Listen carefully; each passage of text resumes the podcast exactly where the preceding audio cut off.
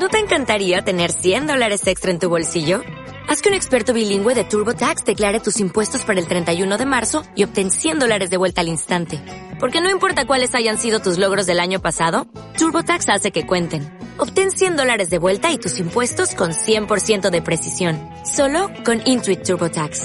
Debes declarar para el 31 de marzo. Crédito solo aplicable al costo de la presentación federal con TurboTax Full Service. Oferta sujeta a cambios o cancelación en cualquier momento.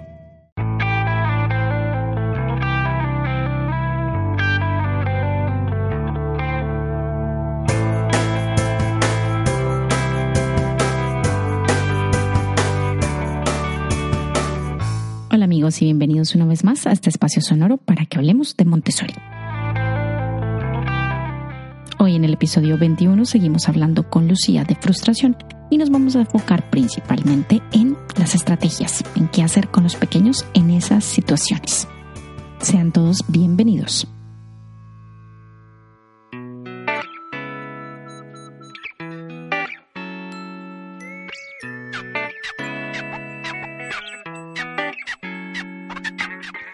Hablemos de las estrategias. Vale.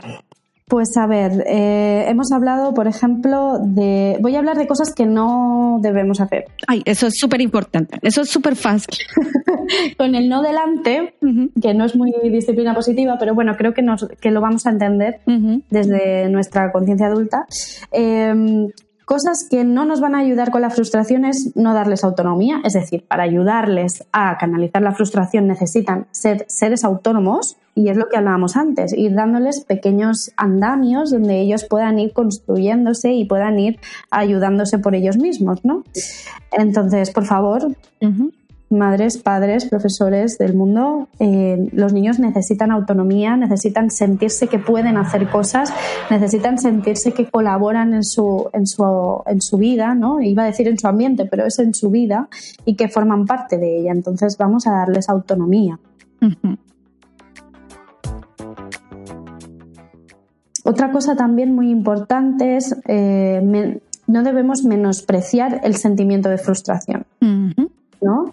Y, reírnos de él. Reírnos que muchas veces eh, pues eh, lo hacemos mediante la broma, pero nos estamos riendo de ellos, ¿no? Y esto lo, lo, que está haciendo es que el niño se sienta cada vez más pequeño. Claro. Y cada vez, eh, pues no sé, eh, que intenta ponerse una camiseta y, o intenta ponerse un zapato y ves que está enfadado. Es que lo estás viendo y tú, ay, bueno, es que eres pequeño, es que, bueno, no, es que para él es serio esto. Claro. Entonces vamos a intentar, pues lo mismo, voz en off, estás intentando ponerte zapato, no puedes, si necesitas ayuda, yo estoy aquí. Listo. Y ya. Lo que haríamos con un adulto, lo mismo. Exacto. También, por supuesto, el no intentar tapar la frustración, ya sea pues evitándola o, haciéndole directamente las cosas, porque es que entonces las rabietas se van a multiplicar por cinco. Uy, ese dato es súper importante. La verdad es que es una de las principales cosas que tendemos a hacer como por inercia, ¿no? Por suerte, el, niño de dos años, a través de las rabietas y a través de este no a la vida, al adulto, lo que quiere es hacer las cosas por sí mismo. Es como una especie de, resorte que salta a nivel psicológico, eh, evitando la ayuda del adulto para poder desarrollarse, ¿no? Claro. Lo que pasa es que ellos no, en su cerebro todavía no tienen eh, conciencia de, las rutinas que nosotros, o de, digamos, de las reglas del mundo adulto. Ellos quieren hacer cosas y como decíamos con Laura, a veces los que entorpecemos esa, ese deseo somos los adultos. Mm. Y ahí surge la frustración, el conflicto y va escalando la cosa. Sí, sí. ¿no? Entonces, es muy importante ese punto. Sí, y además que, que, es que se ve muy rápido, ¿eh? Y, en el ambiente Montessori muchas veces dicen, pero, pero no te, no te hacen rabietas aquí, no, no se enfadan, no, no, sí, tienen sus momentos que se enfadan, obviamente, pero es que aquí tienen posibilidad de hacer cosas por ellos mismos. Se sienten bien. Es que imagínate con dos años y ya tienen una motricidad capaz de prácticamente vestirse y desvestirse, comer por ellos solos, claro, de cambiarse, o sea, es que hay niños con dos años y medio eh, que pueden cambiarse el pañal solos. Totalmente cierto, y la verdad es que uno no se lo imagina y puede sonar un poco extraño, pero los niños son capaces de hacer muchas cosas y los dejamos. Realmente cambiarse el pañal ellos lo pueden hacer si quieren. Y, si quieren hacerlo, entonces si tú vienes y les coges y los plantas en un cambiador boca arriba, obviamente se van a, lo van a rechazar y menos mal que existe este sistema de rechazo, porque claro, esto te están diciendo que no, que ellos pueden hacerlo, claro. Y ahí es cuando se nos vienen a la cabeza los memes y los videos cómicos que pintan el papá o la mamá tratando de cambiar el niño y que parece eso un combate de lucha libre, ¿no? ¿A cuántos no nos ha pasado eso? Así que tomen nota, si se han sentido en esa situación, levanten la mano. Pero ¿y entonces ahí qué hacemos? Pues aquí tenemos que redirigir, tenemos que ayudar, tenemos que ofrecer alternativas, tenemos que saber también pequeños trucos y técnicas para que puedan hacerlo por ellos mismos. Y el primer truco técnica es preparar su casa, preparar su escuela, preparar eh, todos los objetos que puedan eh, utilizar a su medida y, que puedan usarlo cuando lo necesiten, es decir, el ambiente preparado. Exacto. Volvemos al, principio, ¿no? Mm. A las bases de la filosofía. Ambiente preparado, adulto preparado. Eso es. Eh, luego otra estrategia es estrategia o bueno, un poquito consejo es lo que hablábamos antes, no entrar en luchas de poder, no entrar. Eh, que aquí es, eh, bueno, es que me está, está me está, ¿cómo decir? Eh, retando. Me está retando a un pulso, ¿no? Como un pulso. Y dices, bueno, vale. ¿Y eso qué quiere decir? ¿Que va a ser siempre así? Que, por ese reto va a ser eh, un déspota, que es muchas veces lo que, o un tirano, ¿no? Sí, no, el típico miedo, mejor dicho, el prejuicio, diría yo. Bueno, no, yo no aconsejo entrar en las luchas de poder porque normalmente entramos ya con estos prejuicios en la cabeza y por lo tanto nosotros no vamos a ser un adulto conectado y preparado para redirigir. Mm. Entonces, cuando no podemos entrar en una lucha de poder porque sentimos que no vamos a entrar bien, mejor para atrás. Exacto, retirarnos. Exacto, mejor retirarnos a tiempo. antes, antes de que la cosa se empeore. Sí, sí, porque además también es, es, bueno, si estás con otro adulto, pues le dices, mira, yo ahora mismo no puedo, necesito respirar eh, o lo que sea, pero si estás solo, eh, incluso voy a caminar un poco hacia atrás, voy a respirar. Ahora, ahora vuelvo. Y entonces tú ya conectas, seguro que también el niño ha descansado un poco, que estamos hablando a lo mejor no de dejarlo ahí solo, sino de retirar un poco del conflicto, ¿no? Y esperar y entonces ahí ya, pues bueno, respiramos, contamos hasta 100 eh, de tres en tres, como queramos, y entonces ya volvemos y ya podemos eh, retomar la situación que sea, ¿no? Y es lo que hablaba. Normalmente esas luchas de poder se deben a, faltas de atención por parte del adulto, que, que, no es nada malo, o sea, nos pasa a todos, es normal. Sí, sí, no nos torturemos por eso. Luego, desde la disciplina positiva también lo que se hace mucho es el tiempo fuera positivo. Uy, esto es importantísimo que lo aclaremos. Sí. Porque esto es la confusión con el rincón de pensar, con el, ¿sabes? Sí. Esto es súper importante. voy a explicar cómo, lo, cómo se hace en disciplina positiva y luego yo también voy a dar algún consejo de a veces cómo lo hago yo, un poquito, eh, que también sería como un tiempo fuera positivo. En disciplina positiva se aconseja que se cree un lugar, ya sea en la clase o en casa, donde el niño se siente bien, sea un lugar donde mm, el niño lo construye contigo, pues me invento, ¿no? Pues a lo mejor es un cojín con una cesta y dentro de la cesta le pones cosas que le gusten, que le hagan sentirse bien, lo eliges con el niño, puedes hacer un dibujo para que decore ese rincón con él, ¿no? Es un rincón donde nos hace sentir bien lo que haya en él. Y mm, entonces, em, a ver, este tiempo fuera positivo se trabaja cuando el niño tiene un poquito de lengua ya tiene tres años, cuatro, ¿vale? Entonces, lo que vamos a hacer es eh, que el niño va a eh, tomarlo como herramienta para volver a conectarse. ¿Vale? No, no le mandamos nosotros obligados allí a recomponerse. Que eso es una diferencia muy grande. Exacto. Sino que es un, bueno, estás muy enfadado, que necesitas, necesitas un abrazo, necesitas, recuerda que, que tienes un rincón también para sentirte mejor, puedes ir si lo necesitas, ¿vale? Entonces, eh, el niño también muchas veces va a ir allí a, jugar o a ver el cuento que le gusta o a ver, eh, muchas veces se tienen plumas para acariciar o se tienen eh, algún tipo de, mm, pues eso, de elementos que puedan como gustarnos, ¿no? Agradarnos. Sí. Entonces, em, se puede ir trabajando antes de que llegue el momento de, la rabieta o, de, o del momento incómodo para él, explicándoselo, ¿no? Pues aquí vamos a venir, venga, vamos a hacer que nos enfadamos. Uy, qué enfadamos estamos. Mira, pues vamos practicando, ¿no? Haciendo ese modelaje, esa gracia y cortesía. Sí. Y, ya pues cuando pase de verdad, pues que sepa que ahí tiene una estrategia para volver a conectarse.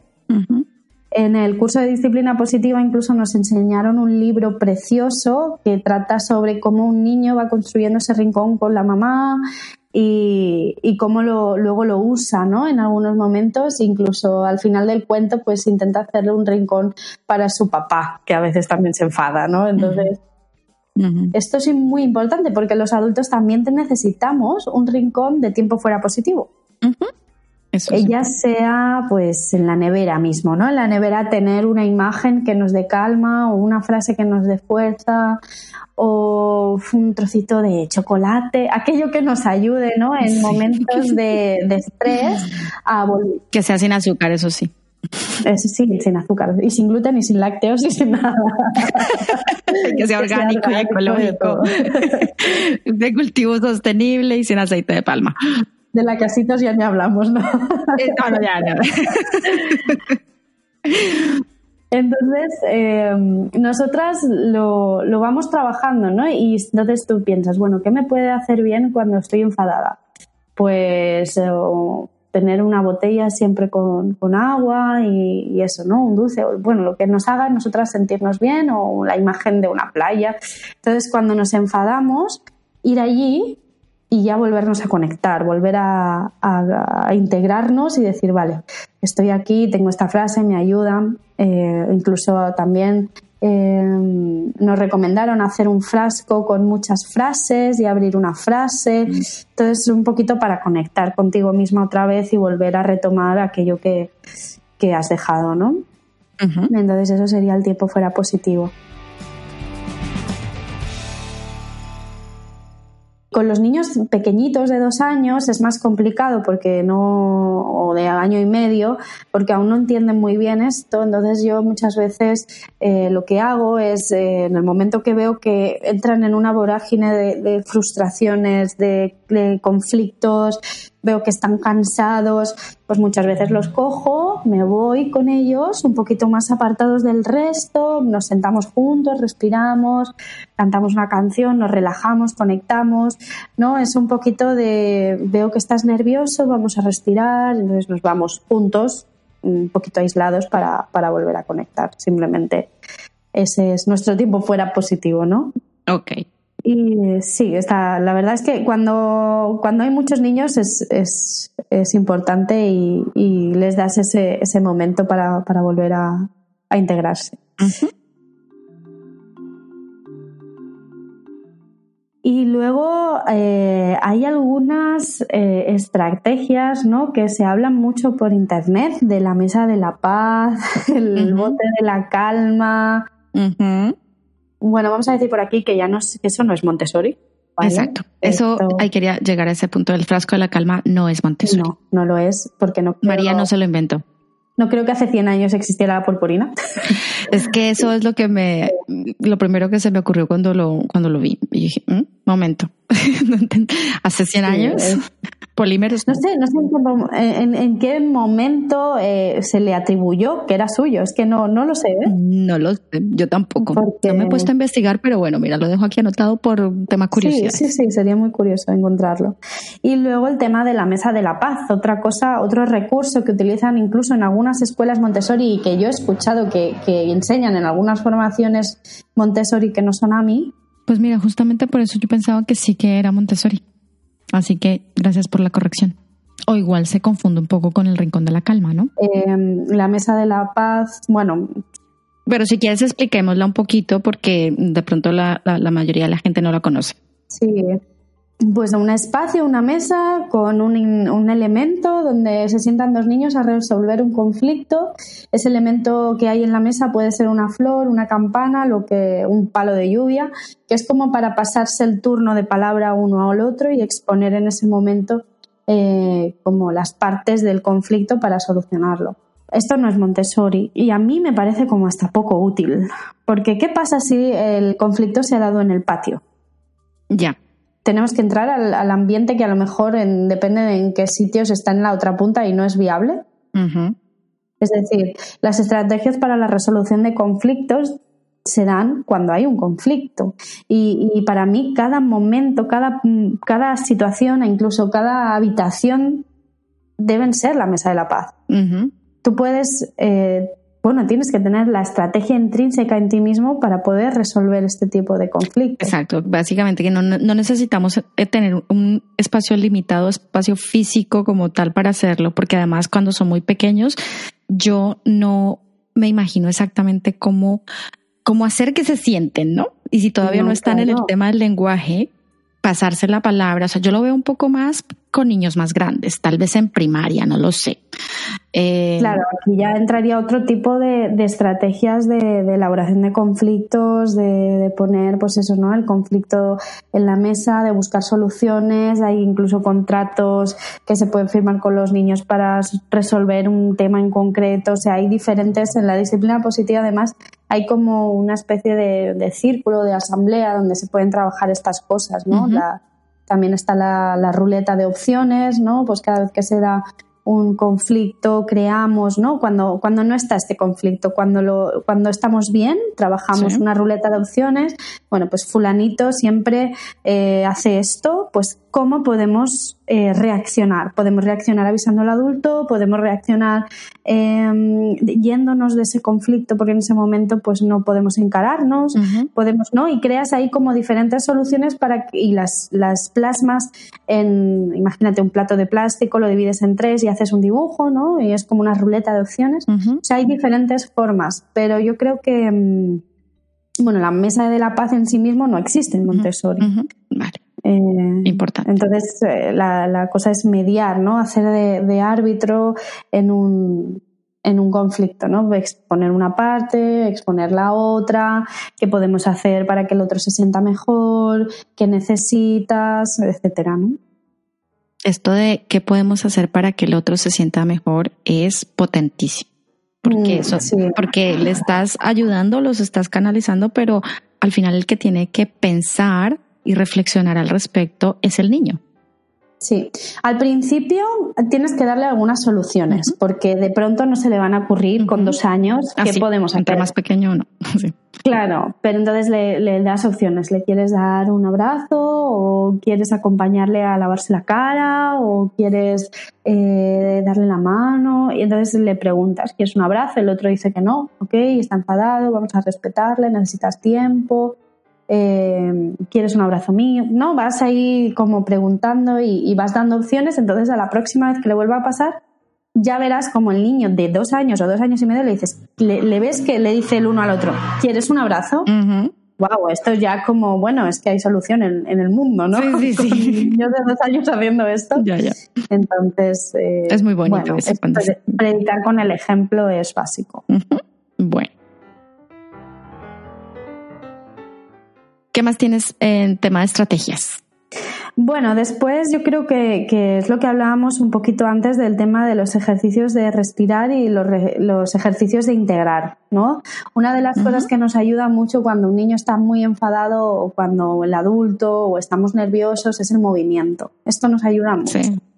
Y a veces es el, estás muy enfadado, bueno, pues vamos a redirigir y vamos a canalizar esta energía. Pues yo qué sé, vamos a mm, poner la lavadora, vamos a sacar la lavadora, vamos a, ¿no? Vamos a movernos, vamos a saltar o vamos a respirar. yo tengo un reloj de arena y, también nos ayuda. Vamos a ver el reloj de arena, vamos a, hacer esos pequeños ejercicios de, quietud mental, ¿no? Que, es como los principios del mindfulness, ¿no? De, la meditación también, del, estar solo, de estar, solo estar. Hay un libro que recomiendo mucho que es de una guía Montessori, que es de Adeline Wolf, que se llama Cómo enseñar eh, o cómo cultivar el espíritu en un ambiente laico. Y habla de esto mismo, ¿no? De pequeños ejercicios para eh, prender conciencia de nosotros mismos, de, mm, de dónde estamos, de, de cómo nos sentimos, entonces, bueno, yo animo, animo mucho a esto porque creo que es básico incluso para la convivencia en sociedad. Sí, lo vamos a dejar ahí en las notas del programa para que la gente lo pueda eh, revisar. Y, mm, y, bueno, aquí pues eh, yo creo que, que, es un poquito las ideas básicas para, para poder ayudar en estos temas, ¿no? Vale, pues muy completo. La verdad que creo que no se nos queda ninguno, ninguno por ahí suelto. Eh, yo creo que con esta pincelada, eh, bueno, no mm. tan pincelada, creo que ya creo que tenemos un poquito más de, claridad y podemos eh, reflexionar sobre qué cosas podemos ir implementando mm, y que nos van a ir funcionando, ¿no? Esto también es un mm, prueba y error. si hasta ahora acabamos de llegar al, al mundo eh, de la disciplina positiva o de querer ser, digamos, gestionar mejor los conflictos y todo, pues bueno, esto es un proceso de aprendizaje como todos. Y yo creo que también es importante hacérselo saber al niño que él está aprendiendo, pero los adultos también estamos aprendiendo. Además que creo que no, no se acaba nunca. No, exacto es un aprendizaje y además la disciplina positiva, eh, en cuanto te metes, te das cuenta de que también hay otra forma de tratar al adulto, de que incluso hay cursos de disciplina positiva para parejas, que aquí en España creo que aún no se han hecho, pero fuera de España sí que, sí que lo están haciendo. Vaya, bueno. Y mm, también recomiendo un libro, un libro, digo, un vídeo que, es prácticamente nuevo, que, bueno, creo que es nuevo, de Marisa Moya, que es una de las entrenadoras de disciplina positiva más famosas aquí en España. De, mm, sí. De todos estos vídeos que se están haciendo ahora del, del BBVA o alguna cosa así. Ah, sí, sí, de la, del aprendemos, aprendemos juntos o aprendiendo juntos. Eso es, eso es. Pues hay uno de Marisa Moya que habla de la disciplina positiva. Dura casi una hora, pero es que es inspirador, de verdad. Lo recomiendo a todo el mundo y, también para que se hagan una idea de, qué es la disciplina positiva, no solo con la frustración, sino un poquito para entender a, los demás. En general, claro. Está buenísimo, lo ponemos también en, la, en las notas del programa para que los oyentes le puedan echar un vistazo. Bueno, pues te lo agradezco muchísimo, Lucía, como siempre. Eh, ha sido una conversación fantástica. Es una delicia sentarme aquí a hablar contigo de estos temas y de muchos.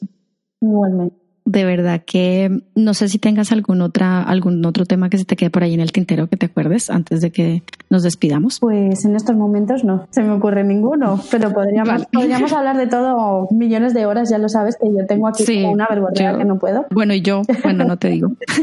me tocó abrirme un podcast por eso. ya ves, ya ves. Bueno, pues como siempre, mm, mil gracias. Yo creo que todos tus aportes y la visión que nos das eh, desde el punto de vista Montessori es valiosísimo. Entonces, pues como siempre esta es tu casa y quedas invitada como, como otras veces para que vuelvas con más adelante con otro de los temas que podamos estar tratando. Muy bien, muchísimas gracias. Ya sabes que yo ya, por hablar, siempre estoy encantada. bueno, muchas gracias y nos escuchamos pronto. Gracias a ti.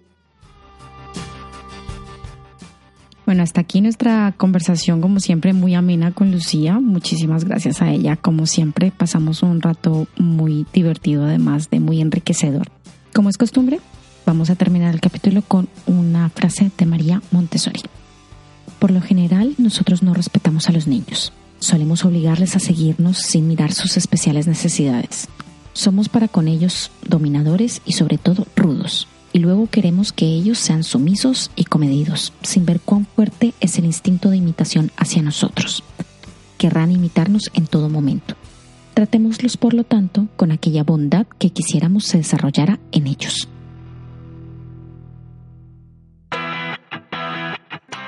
Y hasta aquí el programa de hoy. Espero que hayan disfrutado de escuchar a Lucía tanto como yo he disfrutado hablando con ella. Recuerden que si quieren hacerle alguna pregunta específica a Lucía o alguno de los invitados que hemos tenido antes, nos pueden escribir al correo electrónico hablemosdemontessori.gmail.com o a través de nuestras redes sociales en Facebook e Instagram Hablemos de Montessori o en Twitter App Montessori. Allí también pueden enviarnos sugerencias que tengan acerca de temas para tratar en los próximos episodios. Como ya tenemos una lista que se está alargando un poco, creo que voy a poner unas encuestas en Instagram, en las stories, para que ustedes mismos nos cuenten y decidan de qué quieren que hablemos en los próximos programas. Por último, solo agradecer a todos los que nos han hecho sus reseñas de 5 estrellas en iTunes. Si no lo han hecho, los invito a que lo hagan. Y también a que se suscriban en cualquiera de las plataformas disponibles, en Evox, en iTunes y en Spotify. E inviten también a otros a que se suscriban. Nos escuchamos pronto.